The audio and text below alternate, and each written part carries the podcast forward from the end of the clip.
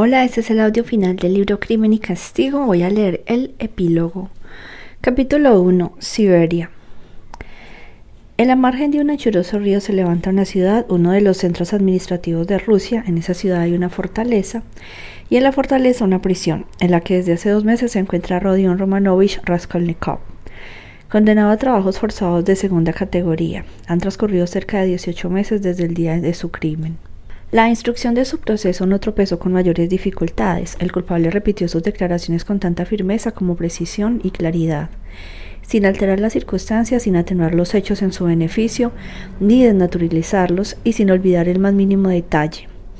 Hizo un relato minucioso de toda la génesis y el desarrollo de su delito, dilucidó el misterio del objeto, el trozo de madera unido a una planchita de metal que fue hallado entre las manos de la vieja. Refirió cómo había se apoderado de las llaves de la víctima, describió el cofre, enumerando algunos de los objetos que contenía, explicó el enigmático asesinato de Isabel, relató la llegada de Koch y cómo después de él llegó el estudiante repitiendo las palabras cambiadas entre ellos y la huida por la escalera oyendo los gritos de Nicolás y de Dimitri para ocultarse en el departamento vacío y el regreso a su domicilio. Para concluir, indicó el lugar donde había escondido los objetos robados en un terreno baldío de la avenida de Ascensión, cerca de la entrada debajo de una piedra de gran tamaño adosada a la pared. En efecto, allí se encontraron los portamonedas y los objetos robados. Nada quedó en la sombra. Los investigadores y los jueces se extrañaron sobre todo de que el culpable hubiera ocultado el botín sin tratar de utilizarlo en su provecho. No solo no recordaba con exactitud todos los objetos robados, sino que se equivocaba en cuanto a su número. Parecía asimismo inverosímil que no hubiese abierto ni siquiera una vez el portamonedas y que ignorase lo que contenía. Había en él 317 rublos y tres monedas de 20 kopecks. Los billetes de más valor en los que estaban envueltos los restantes se hallaban un tanto deteriorados a causa del largo tiempo que habían permanecido bajo de la piedra. Se creyó que el acusado mentía en ese punto, aun cuando resultaba inexplicable que dijera la verdad en todo lo demás. Aun cuando resultaba inexplicable que dijera la verdad en todo lo demás. Por último, algunos, en especial los psicólogos, llegaron a la conclusión de que era posible que no hubiese verificado el contenido del portamonedas y que sin saber lo que encerraba lo hubiera ocultado debajo de la piedra. Esto sentado, no dudaron en dictaminar que el crimen había sido cometido bajo el imperio de una demencia momentánea, de una monomanía de asesinato y robo. Sin miras ulteriores y sin cálculos interesados, se hizo invertir, intervenir la moneda teórica de la enajenación mental temporal que se trata de aplicar en ciertos casos. Además, el estado de hipocondría crónica en que se hallaba Raskolnikov fue formalmente comprobado con diversos testimonios, en particular la del doctor Sosimov, los de sus ex condiscípulos, el de la patrona y el de Anastasia. Todo contribuyó a fundamentar la conclusión de que el acusado no se parecía en modo alguno a un asesino vulgar, a un bandido y a un ladrón, sino que había obrado impelido por quien sabe qué extrañas influencias. Con gran despecho de los que sostenían esta tesis, el asesino no trató de defenderse. Cuando se llegó el momento de las preguntas definitivas acerca del motivo preciso que había podido inducirlo a cometer su delito, declaró con franqueza brutal que ese motivo era la miseria el desamparo en que se hallaba y el deseo de asegurar sus primeros pasos en la vida con los tres mil rublos que esperaba encontrar en casa de su víctima. Manifestó que se había decidido a matar por maldad, por bajeza de carácter, irritado por las privaciones y los continuos reveses que experimentaba. Al interrogársele acerca de la causa que lo impulsara a confesar su delito, respondió que había sido su sincero arrepentimiento.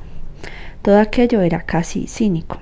El veredicto fue más indulgente de lo que habría podido esperarse, dadas las características del crimen, tal vez precisamente por el hecho de que el culpable, en lugar de tratar de justificarse, manifestaba más bien el deseo de agravar los cargos que se le formulaban. Se tomaron en consideración todas las circunstancias extrañas y particulares de la causa. No se ponía en duda el estado enfermizo y la estrechez en que se había hallado el acusado antes de llegar a la ejecución del crimen. Se atribuyó el hecho de no haberse beneficiado con el producto de su macabra hazaña a un comienzo de remordimiento y al estado de sus facultades mentales un tanto alteradas. Paradójicamente, el asesinato no premeditado de Isabel suministró un argumento en apoyo de esta teoría, y se tuvo en cuenta que había cometido ambos asesinatos olvidando que la puerta permanecía abierta. Por último, habíase confesado culpable cuando la instrucción del sumario se embrollaba y confundía con las falsas declaraciones de un fanático religioso desequilibrado, Nicolás. Y cuando no se tenía indicio alguno acerca del verdadero asesino, sino que ni siquiera se sospechaba de él. Porfirio Petrovich cumplió su palabra hasta el fin. Todo eso contribuyó para que se concediera al culpable el beneficio de circunstancias atenuantes. Además, se revelaron otros hechos que favorecieron su situación. El estudiante Razuminsky suministró pruebas fehacientes de que Raskolnikov, en la época en que iba a la universidad, se desprendió de sus últimos recursos para ayudar a un compañero pobre y enfermo del pecho y que lo mantuvo casi solo durante seis semanas hasta su fallecimiento. Posteriormente cuidó del padre de su camarada, un anciano que había quedado solo en el mundo, enfermo y en la miseria, pues su hijo había sido su único sostén desde la edad de 13 años. Raskolnikov lo hizo ingresar en un hospicio y más tarde sufragó los gastos de su sepelio. La viuda Sarnisty, madre de su extinta novia, declaró que en la época en que habitaban en el barrio de Cinco Esquinas, el joven salvó con peligro de su vida a dos criaturas que habían quedado en el interior de una casa que se incendió y que sufrió quemaduras de cierta gravedad a consecuencia de su heroico comportamiento. Numerosos testigos certificaron la veracidad del episodio. En definitiva, todo terminó con la condena del culpable a ocho años de trabajos forzados de segunda categoría, atendido a que su confesión había sido espontánea y que existían circunstancias atenuantes. Desde la iniciación del proceso, la madre de Raskolnikov cayó enferma. Duña Razumiski hallaron la forma de alejarla de San Petersburgo durante la sustanción del mismo. Razumiski eligió una ciudad situada a poca distancia y unida por ferrocarril a San Petersburgo para que le fuera posible asistir asiduamente a todas las audiencias y visitar a menudo a Abdosia Romanovna. La enfermedad de Pulqueria Alejandrovna era una afección nerviosa bastante extraña, acompañada por una especie de trastorno cerebral, sino del todo caracterizado por lo menos parcial. Al regresar a su casa después de la última entrevista con su hermano, Dunia había hallado a su madre con fiebre y presa del delirio. Esa misma noche convino con Razuminsky cuáles habían de ser sus respuestas cuando Pulqueria Alejandrovna los interrogara acerca de su hijo, y hasta hilvanaron toda una historia según la cual Raskolnikov habría sido enviado muy lejos, a la frontera del país, con una misión especial que le reportaría mucho dinero y celebridad. Pero con gran sorpresa de ambos, ni entonces ni después la madre formuló pregunta alguna. Ella misma había forjado en su imaginación toda una novela para explicar la brusca partida de su hijo. Refería llorando la visita de despedida que le hizo y daba a entender por ciertas alusiones que era la única que conocía, varias circunstancias graves y misteriosas que Rodia se había visto obligado a ocultarse porque tenía una cantidad de enemigos muy poderosos. En lo tocante al porvenir de su hijo no dudaba que sería brillantísimo apenas fueran eliminadas ciertas condiciones hostiles. Aseguraba Razuminsky que su hijo llegaría a ser, con el tiempo, un hombre de Estado puesto que su artículo denotaba un innegable talento literario. Leía y releía sin cesar ese artículo, a veces en voz alta y casi llegaba al extremo de dormir con él, pero jamás preguntaba dónde podía estar Rodia ni por qué se evitaba ese tema de conversación, lo que pudiera, había podido parecerle sospechoso.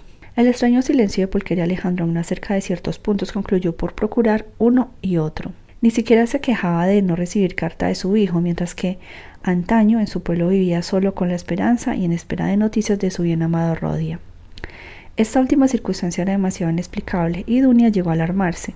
Se le ocurrió que su madre tenía el presentimiento de la espantosa tragedia que pesaba sobre su hijo y que temía interrogarlos por miedo a saber algo más terrible todavía. De todos modos, Dunia veía muy bien que Pulqueria Alejandrovna no estaba en su sano juicio. En dos ocasiones, sin embargo, estalló la conversación de tal manera que resultó imposible responderle sin indicar dónde se hallaba Rodia a la sazón. Como las respuestas fueron necesariamente equívocas y reticentes, se apoderó de ella una gran tristeza. Dunia se dio cuenta por último que era difícil mentir e inventar, y llegó a la conclusión de que valía más encerrarse en un silencio absoluto acerca de ciertas cuestiones. Pero cada vez se hizo más evidente que la pobre madre sospechaba algo espantoso. Dunia recordó ciertas palabras de su hermano en el sentido de que su madre le hablaba en sueños durante la noche que precedió al día fatal de su postrera entrevista. Luego del borrascoso encuentro con Svidrigailov, ¿acaso sus palabras le habían revelado parte del espantoso misterio? Sucedía con frecuencia que después de varios días, aún de semanas de silencio obstinado y penoso y de lágrimas mudas, la enfermera entraba en una especie de animación nerviosa y comenzaba de pronto a hablar en voz alta, casi sin interrupción de su hijo, de sus supremas esperanzas de porvenir. Su imaginación le hacía forjarse extrañas alucinaciones. Entonces la consolaban, aparentaban creer cuanto decía, mostrándose tan alegres y optimistas como ella. La pobre mujer tal vez se daba cuenta de que le hacían coro para mitigar su pena enorme, mas ello no obstaba para que continuase hablando. Cinco meses después de la confesión de Raskolnikov se dedicó la sentencia. Razuminsky lo visitó en la prisión apenas le fue posible hacerlo, al igual que Sonia. Llegado el momento de la separación, Dunia juró a su hermano que esta no sería eterna, lo mismo que Razuminsky. En el joven y exaltado cerebro de este último había arraigado el proyecto de realizar en dos o tres años el comienzo de su fortuna, o de economizar por lo menos todo el dinero posible para emigrar a Siberia, donde el suelo es rico desde todo punto de vista, pero en donde se hace sentir la escasez de brazos, de brazos y de capitales. Se instalaría en la misma ciudad en que estuviera Rodia y comenzarían juntos una nueva existencia. Todos lloraron en el momento de la despedida. Raskolnikov se mostraba muy preocupado, habló mucho de su madre y se mostró lleno de inquietudes a su respecto. Este pensamiento le afecta tanto que Dunia se sintió atemorizada. Cuando se enteró con mayores detalles de la enfermedad de su madre, pareció reencontrarse en sí mismo y se mostró hosco, taciturno, en especial con Sonia que gracias al dinero que recibieron de Sidrigailov había tomado las disposiciones necesarias para seguir a la cadena de penados en que iría Raskolnikov. Jamás había hecho alusión a eso, pero uno y otro sabía que bien sería así. Al darse los últimos adioses, Raskolnikov sonrió en forma extraña al escuchar las vehementes afirmaciones de su hermana y Razuminskin, concernientes al espléndido porvenir que se abrían entre ellos cuando hubiese abandonado la prisión y tuvo el presentimiento de la próxima muerte de su madre.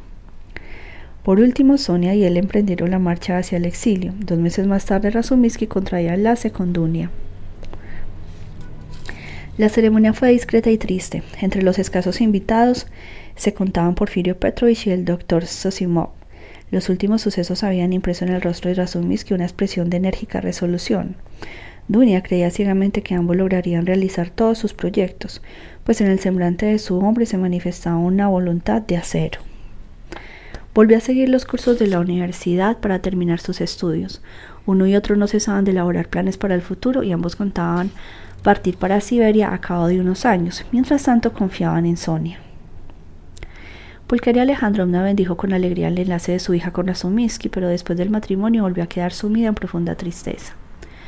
Con el fin de procurarle algún alivio, Razuminsky le refirió la historia del estudiante con el que tan noblemente se había portado Raskolnikov y la conducta de su hijo en el incendio, donde sufrió quemaduras que le obligaron a guardar cama para salvar una segura muerte a dos criaturas de corta edad. Estos relatos llevaron a Pulqueria Alejandrovna, cuya razón estaba ya desequilibrada, a un estado de exaltación rayado en la demencia. No hablaba de otra cosa y hasta llegó a abordar en la calle a los transeúntes para contarles esos hechos, aun cuando Dunia no la dejaba sola jamás.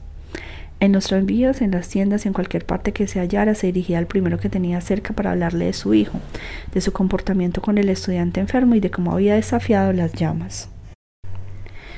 Dunia no sabía cómo hacer para retenerla. Aparte del peligro que representaba para la anciana un estado de exaltación tan enfermizo, temía que alguien al escuchar hablar de Raskolnikov recordara el proceso y abriera los ojos a la pobre mujer con alguna frase imprudente. Pulqueria Alejandrovna logró averiguar el domicilio de la madre de las dos criaturas salvadas por Raskolnikov y exigió que la dejaran ir a visitarla. Su exaltación llegaba al límite extremo. A veces prorrumpía en sollozos y nada lograba calmarla, sufría continuos accesos de fiebre y delirio. Una mañana declaró con la convicción más absoluta que, de acuerdo con sus cálculos, Rodia no tardaría en regresar. Recordaba que, al despedirse de ella, le había asegurado que volvería al cabo de nueve meses. Inmediatamente comenzó a poner todo en orden, preparó su propia habitación para alojar a su hijo, limpió los muebles, lavó los pisos, colgó cortinas nuevas. Dunia, aunque desolada, se guardó de contradecirla y hasta le ayudó en sus preparativos. Después de una jornada plena de disparatadas visiones alegres en sueños y lágrimas, Pulqueria Alejandrovna cayó enferma, a la mañana siguiente su temperatura era muy elevada y deliraba. Poco después dejaba de existir. Durante su delirio dejó escapar ciertas palabras según las cuales hubo que admitir que sabía mucho más de la suerte de su hijo de lo que habían supuesto su hija y su yerno. Raskolnikov se enteró del fallecimiento de su madre mucho tiempo después, aun cuando Sonia mantenía constante correspondencia con Dunia Razuminsky, desde el primer día de su instalación en Siberia. Todos los meses Sonia escribía a Razuminsky y sus cartas eran contestadas puntualmente. Al principio las cartas de la joven parecieron secas y en extremo lacónicas, pero más tarde Dunia y Razumiski comprendieron que no era posible hacerlas mejor, pues con ellas le resultaba fácil representarse de manera precisa las condiciones en que se encontraba su desdichado hermano. Sonia les escribía en forma simple y clara el género de existencia que llevaba Raskolnikov en el presidio. Nada decía de sus propias esperanzas, de sus sueños para el porvenir o de sus sentimientos personales. En lugar de esforzarse en exponer las impresiones de Rodia o ocuparse de la vida íntima del penado, consignaba los hechos, vale decir las propias palabras de este último, los detalles relativos a su estado de salud, lo que le había preguntado en sus entrevistas, lo que deseaba tener, lo que le había encargado decirles o que se le procurara. Todas estas noticias eran minuciosas y detalladas. La imagen del desventurado aparecía entre, ante los ojos de sus hermanos en forma clara y precisa. No podía haber una nota falsa, puesto que solo se trataba de hechos auténticos. Pero todas las misivas, en especial al comienzo, no parecían muy consoladoras a la joven y a su esposo. Sonia les comunicaba que seguía sombrío y taciturno, y que apenas si se interesaba por las noticias que no dejaba de transmitirle cuando recibía carta de ellos. En ocasiones hablaba de su madre y cuando ella misma, al ver que presentía la verdad, le comunicó que había fallecido, vio con asombro que la triste nueva no causaba mayor impresión en él, o por lo menos que no lo manifestaba exteriormente. Agregaba por otra parte que aunque parecía postrado y concentrado en sí mismo, aceptaba leal y simplemente su nueva existencia, que comprendía bien su situación y no contaba con una próxima mejora de su parte, sin abrigar descabelladas esperanzas como lo hacen de ordinario los condenados.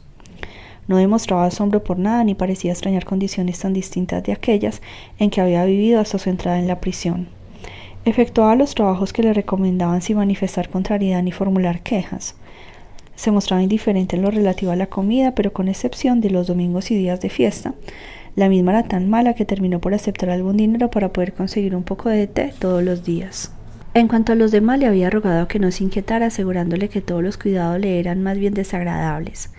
Decía además Sonia que en prisión Raskolnikov compartía la vida común. Ella no conocía el interior de la cárcel, pero el aspecto exterior deducía que era un lugar estrecho, inmundo y malsano.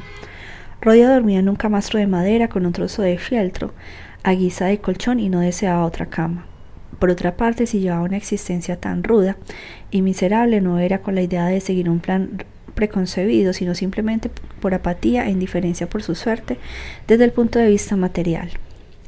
Sonia declaraba sin embargo que en los primeros tiempos sobre todo no solo manifestaba una falta absoluta de interés por sus visitas, sino que se mostraba malhumorado y grosero, y apenas sí despegaba sus labios.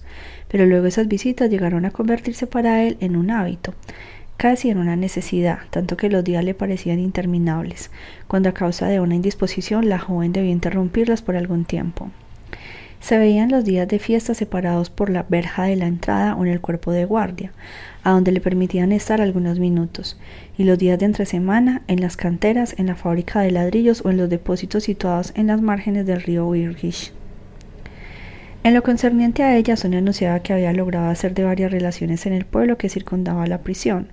La escasez de mano de obra en la región le permitía vivir ocupada en trabajos de costura, y como ya no había casi modistas, su presencia se hizo casi indispensable para muchas familias. No agregaba que, merced a su intervención, Raskolnikov contaba con la benevolencia del director del presidio, y por esas circunstancias se le dispensaban ciertas consideraciones. Por último, llegaron noticias. Dunia había notado una angustia mal disimulada en las cartas más recientes de Sonia, diciendo que Rodía evitaba el menor trato con los demás, que los otros penados no lo estimaban, que permanecía silencioso y días enteros y que su palidez se hacía cada vez mayor. Un día en su última carta, Sonia anunció que se hallaba enfermo de gravedad y estaba internado en el hospital del presidio. Capítulo 2. Estaba enfermo desde hacía largo tiempo, pero ni los horrores de la vida del presidio, ni el trabajo forzado, ni la mala alimentación, ni la cabeza rapada o el humillante traje de presidiario habían podido batirle. ¿Qué le importaban esas miserias a esos sufrimientos? Al contrario, sentíase feliz al tener que realizar rudos trabajos cuando se hallaba físicamente rendido. Allí podía disfrutar de algunas horas de sueño pasible y reparador. ¿Qué le importaba la pésima comida en la que en ocasiones se encontraba hasta cucarachas? En sus días de estudiante le había acontecido carecer hasta de una basofia como aquella. Sus ropas eran abrigadas y apropiadas para el género de vida que llevaba. En cuanto a las cadenas, apenas si las tenía ya. ¿Podría acaso experimentar vergüenza de su cráneo rapado o de su uniforme de penado? ¿Ante quién? ¿Ante Sonia? La joven le tenía miedo. ¿Cómo hubiera podido sentirse atribulado ante ella? No obstante sentía vergüenza aun cuando no quisiera confesárselo, y por eso la atormentaba con actitud despreciativa y grosera, mas aquel sentimiento no era originado por su cabeza rapada ni por sus cadenas, era su orgullo el que padecía, su orgullo ulcerado el que le hacía sufrir. Oh, Cuán feliz hubiera sido de poder acusarse a sí mismo reconociéndose culpable. Entonces lo habría soportado todo, una vergüenza y el deshonor. Pero por más que analizaba los hechos, su conciencia endurecida no hallaba en su pasado falta alguna particularmente horrible excepto la de haber fracasado, lo que le puede suceder a cualquiera. Pensaba con un sentimiento de honda humillación que se había perdido ciega y absurda y estúpidamente sin remisión por un capricho del destino, y que tenía que someterse e inclinarse ante lo absurdo de su sentencia, si pretendía recobrar un poco de calma una angustia sin objeto y sin fin en el presente, un perpetuo e infructuoso destino para el porvenir. He aquí todo lo que le quedaba en la tierra. Qué ventaja o consuelo representaba para él poder decirse que después de ocho años solo contaría 32 y que a esa edad podría aún recomenzar su vida. ¿Para qué vivir? ¿Qué finalidad podría perseguir? ¿Para qué luchar? ¿Vivir por vivir? Siempre estuvo dispuesto a dar mil veces su existencia por una idea, por una esperanza, hasta que por un capricho. La existencia en sí había representado siempre poca cosa para él. Tal vez solo a causa de la fuerza de sus deseos había se considerado un hombre con más derechos que los demás. Si por lo menos el destino le hubiese otorgado el arrepentimiento, el arrepentimiento punzante que destroza el corazón y aleja el sueño, un arrepentimiento cuyas torturas hacen pensar que el suicidio, en el suicidio como único medio de librarse de ellas. Oh, qué alegría habría sentido entonces, los dolores y las lágrimas constituyen parte de la vida. Pero no se arrepentía de su crimen. Hubiera podido irritarse de su necedad, como se irritara antes de las falsas y ridículas maniobras que lo habían conducido al presidio mas ya en la prisión, cuando podía reflexionar con entera libertad acerca de sus acciones pasadas, no las hallaba ni tan tontas ni tan monstruosas como le aparecían otrora, en el momento fatal, en que eran más estúpidos mis pensamientos de entonces que los pensamientos y teorías que ruedan y se entrechocan por el mundo desde el mundo existente. Basta considerar el hecho desde el punto de vista independiente y amplio, despojado de los prejuicios cotidianos, y mi idea no parecerá en forma alguna tan extraña. Oh negadores y sabios fracasados, ¿por qué os detenéis así la mitad del camino? Pero, ¿cómo se explica que mi acto les parezca tan odioso? se preguntaba. ¿Por qué es un crimen matar una inmunda rata? ¿Qué significa la palabra crimen? Mi conciencia está tranquila. Cierto es que he cometido un asesinato que ha violado la letra de la ley y derramado sangre. Pues bien, para respetar la letra de la ley, tomad mi cabeza y no hablemos más. Cierto también que en este caso algunos de los benefactores de la humanidad a los que el poder no correspondió por herencia, sino que se apoderó de él a viva fuerza, hubieran debido ser condenados al suplicio desde su primer paso. Pero esos hombres continuaron su camino y esto los ha justificado, mientras que yo no pude resistir, en consecuencia no me asistirá el derecho de resolverme a esta tentativa. Por lo tanto, lo único que reconocía como falta o hierro era el hecho de que no haber podido resistir y de haber ido a entregarse. Otro pensamiento le mortificaba también, ¿por qué no se había matado entonces? ¿Por qué cuando se detuvo en el puente para contemplar cómo corrían las aguas del río prefirió denunciarse? ¿Es tan difícil de vencer el deseo de vivir, el apego a la existencia? Sidrigailov, que tanto temía la muerte, lo había vencido. Se atormentaba con estos interrogantes y no llegaba a comprender que cuando permanecía acotado en la balaustrada del puente inclinado hacia el río presentía acaso un error profundo en sí mismo y en sus convicciones. No comprendía que ese presentimiento podía ser el augurio de una futura crisis en su vida, de su resurrección futura y de una nueva manera de considerar la existencia. Admitía más bien que había cedido a la abulia y a un torpe instinto, de concertación al que no había podido sobreponerse por debilidad y cobardía. Se asombraba ver cómo sus compañeros de infortunio amaban la vida, y en cuanto la tenían, pareciéndole que sentía mayor apego a ella que si hubiera estado en libertad. Qué espantosa tortura sufrían algunos de ellos, los vagabundos, por ejemplo. ¿Era posible sentir tanta nostalgia por los rayos del sol, la apacible calma de los bosques, el fresco y cristalino arroyo que serpenteaba entre las hierbas. Aquellos hombres soñaban con estas cosas como si se tratara de una cita de amor.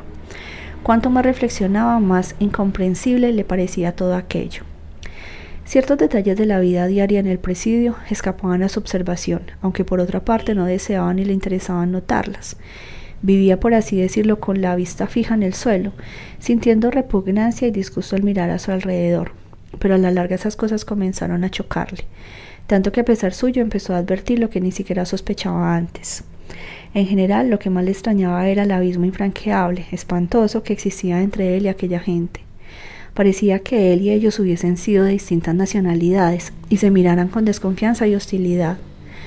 Raskolnikov sabía y comprendía las causas generales de aquel desacuerdo, mas hasta entonces jamás las había considerado tan fuertes y profundas. Había en la prisión varios polacos condenados por crímenes políticos que consideraban a los demás penados como chusma despreciable e indigna, pero el joven no compartía esa manera de ver juzgando que en muchos puntos aquella canalla era más inteligente que ellos mismos. Entre los rusos, un exoficial y dos exseminaristas despreciaban a sí mismo a los restantes reclusos, y Raskolnikov se daba cuenta también de su error. En cuanto a él, nadie lo apreciaba. Evitaban su trato y determinación hasta por odiarlo sin que supiera por qué. Los criminales empedernidos se burlaban de su crimen y de su conducta, haciéndolo objeto de sangrientos sarcasmos. Tú eres un caballero, le decían. ¿Qué necesidad tenías de matar hachazos? Esas cosas no son para la gente de tu clase. ¿Por qué no la dejaste para nosotros? Los caballeros disponen de medios más finos para liquidar al prójimo.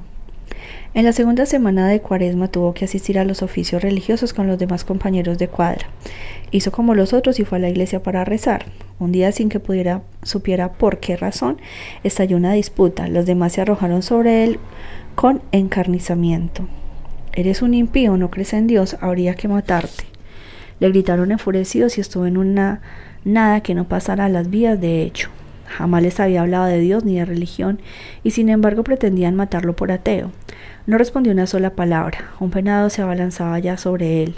Presa de verdadera exasperación, Raskolnikov esperó calmo y silencioso, sin pestañear, sin que se contrajera un solo músculo de su rostro. Uno de los guardianes llegó justo a tiempo para interponerse entre él y el asesino. Un instante más y habría corrido sangre. Existía otra cuestión para el insoluble. ¿Por qué todos amaban tanto a Sonia?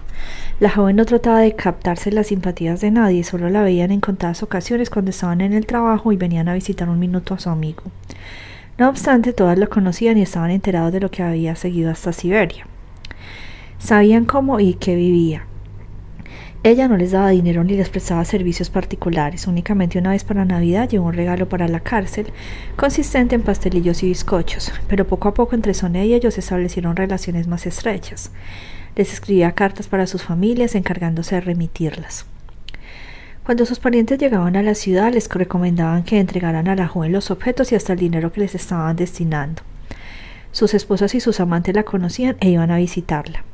Cuando aparecían en las canteras para ir a ver a Raskolnikov o cuando se cruzaba con algún grupo de forzados que se dirigían a su trabajo, todos la saludaban sacándose respetuosamente sus gorros e inclinándose.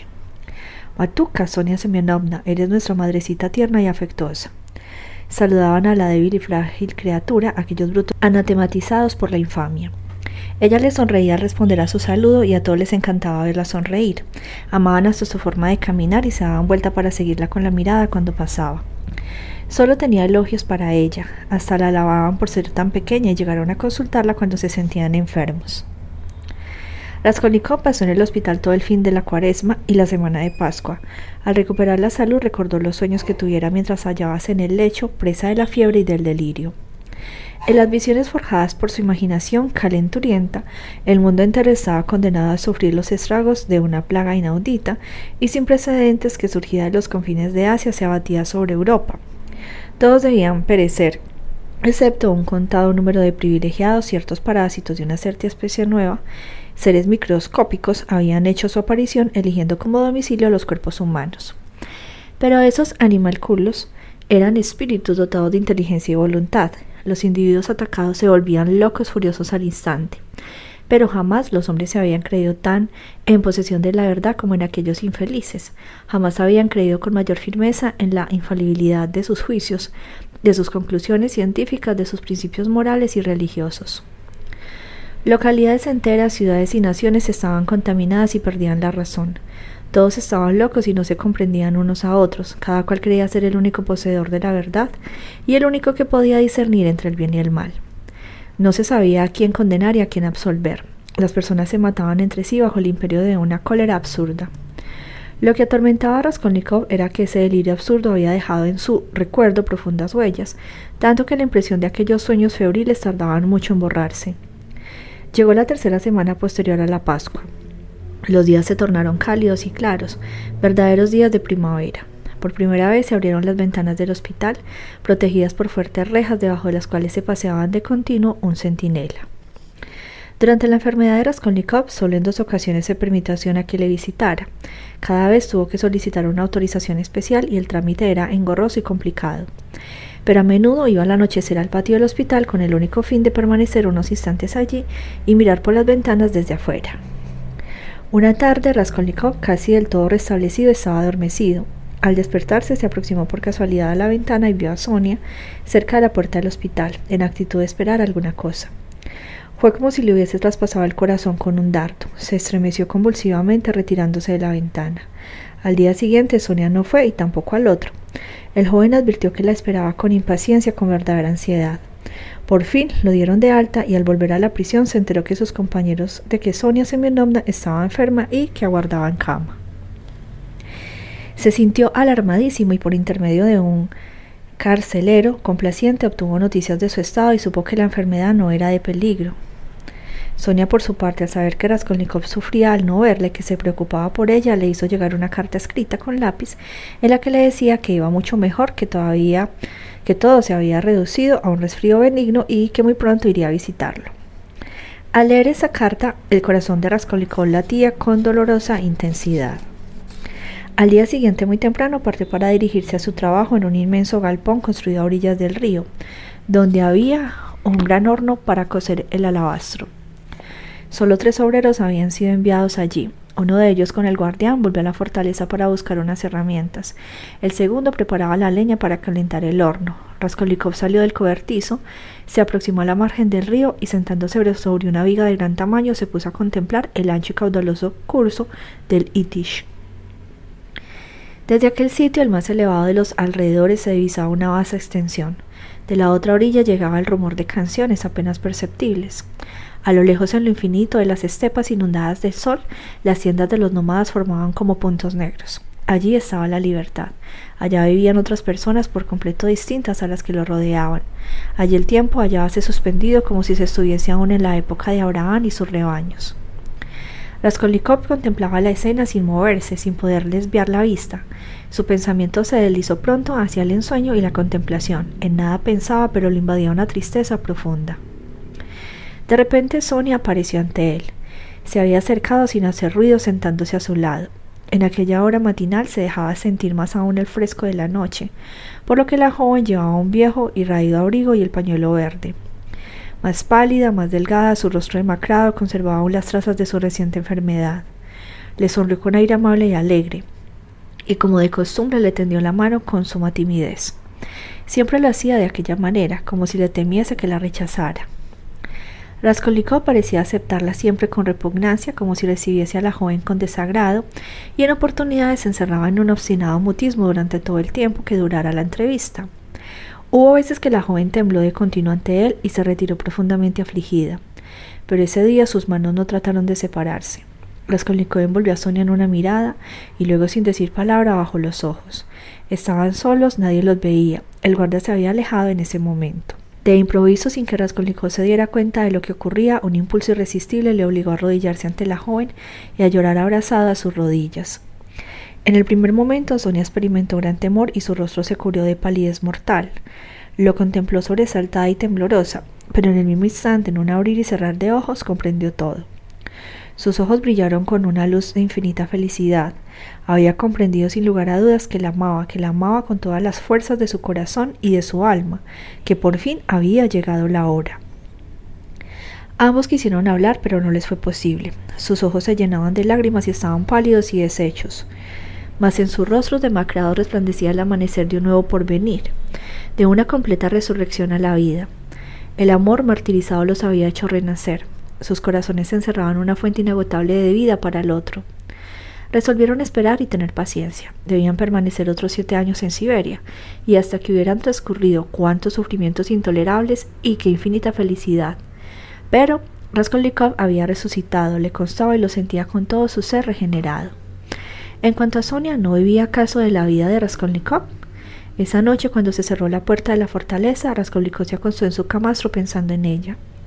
Hasta le pareció que aquel día todos los reclusos, sus antiguos enemigos, lo habían mirado de otro modo. Les dirigió la palabra y le contestaron con afabilidad. Recordaba eso y le parecía natural. ¿Acaso no debía cambiar todo a partir de aquel día? Pensaba en Sonia. Rememoró cómo la había hecho sufrir y en qué forma le había desgarrado el corazón. Veía con los ojos del alma su carita pálida y demacrada. Pero esos recuerdos ya no eran dolorosos. Sabía que, con que él, amor sin límites, iba a rescatar en lo sucesivo todos sus sufrimientos. Y además, ¿qué representaban todos los sufrimientos del pasado? En aquel momento todo, sí, todo, hasta su crimen, hasta su condena y su deportación a Siberia, le parecía en su exaltación como un hecho excéntrico, extraño, que hubiera ocurrido a otro y no a él. Por otra parte, aquella noche sentíase incapaz de reflexionar largamente y con continuidad de concentrar su pensamiento sobre un punto cualquiera, y no habría podido resolver cuestión alguna con conocimiento de causa, solo experimentaba sensaciones. La vida reemplazaba la dialéctica y algo por entero distinto se elaboraba en el fondo de su conciencia. Bajo su almohada tenía un evangelio que le había facilitado Sonia. Era el mismo ejemplar en que ella había leído el pasaje de la resurrección de Lázaro. En los comienzos de su cautiverio creyó que la joven lo atormentaría con su fanatismo religioso, que no cesaría de referirse a las citas de aquel libro, aburriéndole con sus incesantes pláticas acerca del mismo. Mas con gran asombro ni una sola vez habló en ese sentido ni le ofreció el volumen.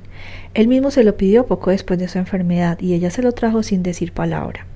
Hasta entonces no lo había abierto, tampoco lo hizo en ese momento, pero un pensamiento pasó como un relámpago por su imaginación. ¿Acaso mis propias convicciones pueden ser hoy otras que las suyas? Por lo menos sus sentimientos, sus aspiraciones. También ella estuvo muy agitada ese día y por la noche sufrió una recaída en su enfermedad, pero sentíase tan dichosa que su felicidad casi la asustaba. Siete años, nada más siete años. En ciertos momentos dominados por la sensación de su primera felicidad, uno y otro no estuvieron lejos de considerar aquellos siete años como otros tantos días. Raskolnikov ignoraba que no obtendría sin dificultades aquella nueva vida que debía pagarla muy cara y adquirirla al precio de largos y cruentos esfuerzos.